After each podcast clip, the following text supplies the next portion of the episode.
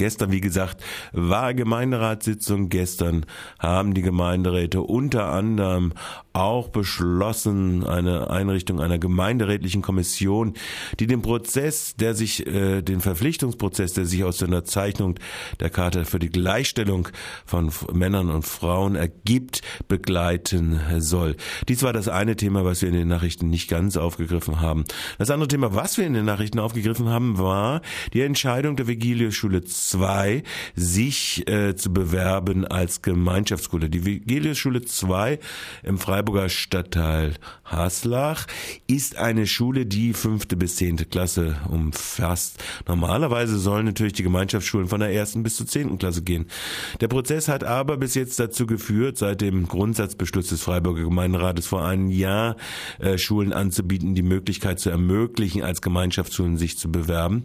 Der Prozess hat dazu geführt, dass offenkundig die Schulkonferenz der Vigilius 1 und der Grundschule und der Schenkendorfschule, die eigentlich einen gemeinsamen Campus mit der Vigilius Schule 2 bilden könnten, äh, nicht davon überzeugt werden konnte, äh, einen gemeinsamen Antrag zu stellen. Und dies war jetzt äh, ein heftiger Diskussionspunkt und es führte zu der perversen Situation, dass Befürworterinnen der Gemeinschaftsschule äh, sich in drei verschiedene Lager aufspalteten. So haben die Grünen zusammen dann mit der SPD und dem Großteil der unabhängigen Listen oder dem nahezu ausschließlich äh, mit Ausnahme der unabhängigen Frauen für die Einführung oder den Antrag der Übernahme der Schulkonferenz von Vigilius II schon fünfte bis zehnte Klasse jetzt einen Antrag für eine Gemeinschaftsschule zu stimmen. Äh, abgestimmt und übernommen. In einem zweiten Punkt gab es dann Übereinstimmung zwischen allen Gemeinschaftsschulenbefürworterinnen, nämlich, dass jetzt endlich eine Schulkonferenz oder ein runder Tisch aller Schulkonferenzen eingerichtet wird und äh, dass dort noch der Weg hin zu einem gemeinsamen Entscheidungsprozess, dass dann die anderen noch folgen können im nächsten Jahr gestellt wird. Warum äh, die grüne Sprecherin Birgit Wölke gestern entgegen ihrer Zusage nicht in das folgende Gespräch äh, teilgenommen hat, kann ich euch leider nicht erklären. Vielleicht ruft sie ja an. So kam das Gespräch nur zustande mit zwei weiteren Gemeinschaftsschulenbefürworterinnen der Stadträtin Monika Stein von der Grünen Alternative Freiburg und der Stadträtin Irene Vogel von den unabhängigen Frauen in Freiburg. Äh, Irene hat dagegen gestimmt, gegen ihre Fraktion unabhängige Listen, äh, weil sie diesen Staat der Gemeinschaftsschule für äh, absolut bescheiden, um nicht zu sagen schädlich hält und äh, Ähnlich hat sich Monika Stein enthalten in dieser Abstimmung. Ich fragte beide jetzt zu ihren Argumenten. Zwei Befürworterinnen der Gemeinschaftsschule in Freiburg mit unterschiedlichen Stimmverhalten. Die dritte äh, hat sich rar gemacht wie die gesamte Grün, äh, grüne Fraktion, die heute nicht debattieren wollte irgendwo.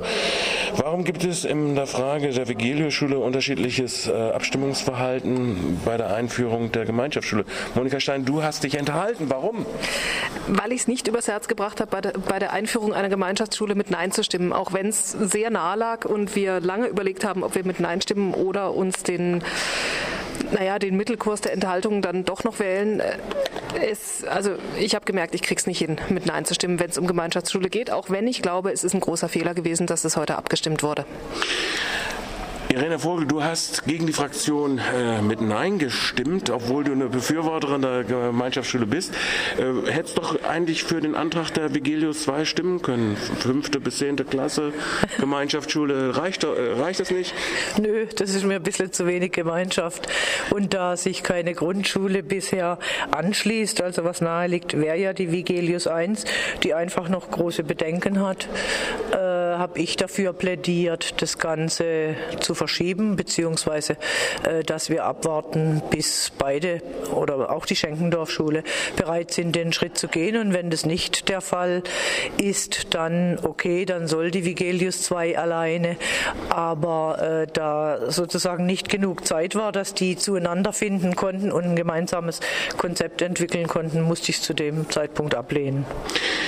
Die Bürgermeisterin meint, äh, die Rahmenbedingungen im personellen Bereich sind gegeben. Ist das ein äh, Standpunkt, der bei euch äh, in Bezug auf die Gemeinschaftsschulen auch gegeben ist? Nö, das ist, sowieso ein totaler Witz. Die kriegen ja kaum zusätzliche Personalausstattung, obwohl ja da auch Realschul- und Gymnasiallehrerinnen und Lehrer mit unterrichten sollen. Das zum einen und zum anderen werden in der Gemeinschaftsschule Schule die ungleichen Bezahlungen der verschiedenen Schultypen weitergeführt. Und es ist natürlich auch Käse für Gemeinschaft. Kann man sagen, dass äh, die Ablehnung der Vigelius I bis jetzt oder dieses Nichtbereitschaft bis jetzt doch irgendwo was mit zu tun hat, dass viele Eltern Ängste davor haben, vor der Inklusion, äh, vor der Möglichkeit, dass ihre Kinder nicht in Reichen gefördert werden? Es wird uns so verkauft, aber ich glaube da ehrlich gesagt nicht ganz dran. Also die Vigilius 1, die macht schon inklusiven Unterricht, die hat auch ähm, Projekte mit der Schenkendorf-Schule laufen. Also von daher denke ich, es ist nicht so, dass alle Grundschuleltern sagen, sie sind gegen Inklusion oder sie sind dagegen, irgendwas mal zu probieren. Aber ich denke, auch wenn Frau Stuchlik gesagt hat, es ist jetzt ein Jahr Vorlaufzeit gewesen für Schulen, ist ein Jahr Vorlaufzeit super kurz und in dem einen Jahr Vorlaufzeit scheint da nicht viel guter Dialog gelaufen zu sein zwischen den verschiedenen Schulen. Von daher war das jetzt einfach alles alles zu kurzfristig. Zum Thema Inklusion hätte ich auch noch was zu sagen. Die Vigelius 2 wird eine inklusive Klasse machen mit äh, sieben äh, Schülerinnen und Schülern, die inkludiert werden. Und wenn man sich das mal überlegt, also das Verhältnis, das ist auch völlig unstimmig. Also das höchste der Gefühle sind eigentlich drei mhm. äh, Schülerinnen von äh, Sonderschulen oder Behindertenschulen. Und äh, also da zeigt sich auch schon, dass äh, sozusagen äh, überhaupt nicht genügend Ausstattung da sein wird und man so mit dem Stemmeisen eine Inklusion machen will. Und äh, der Rektor der Sonderschulen hat auch davor gewarnt, vor einer Sonderbeschulung Leid im Gemeinschaftsschulenkonzept. Wobei ich jetzt trotzdem noch mal sagen möchte, ähm, mich hat die ganze Begrifflichkeit mit der Inklusion sowieso gestört, weil es werden nicht einzelne Kinder inkludiert, sondern es gibt Inklusionsklassen, wo alle Kinder Inklusion erfahren und alle voneinander profitieren. Also sei es, dass die einen mit Lernbehinderung da reinkommen, die anderen mit Überbegabung, die dritten mit äh, was auch immer. Also die, äh, die Inklusion findet gegenseitig statt. Da werden jetzt nicht bloß sechs, sieben, fünf, drei, vier Kinder inkludiert, sondern es ist eine Inklusionsklasse. Und der Gedanke der Gemeinschaftsschule ist ja schon Inklusionsschule zu machen.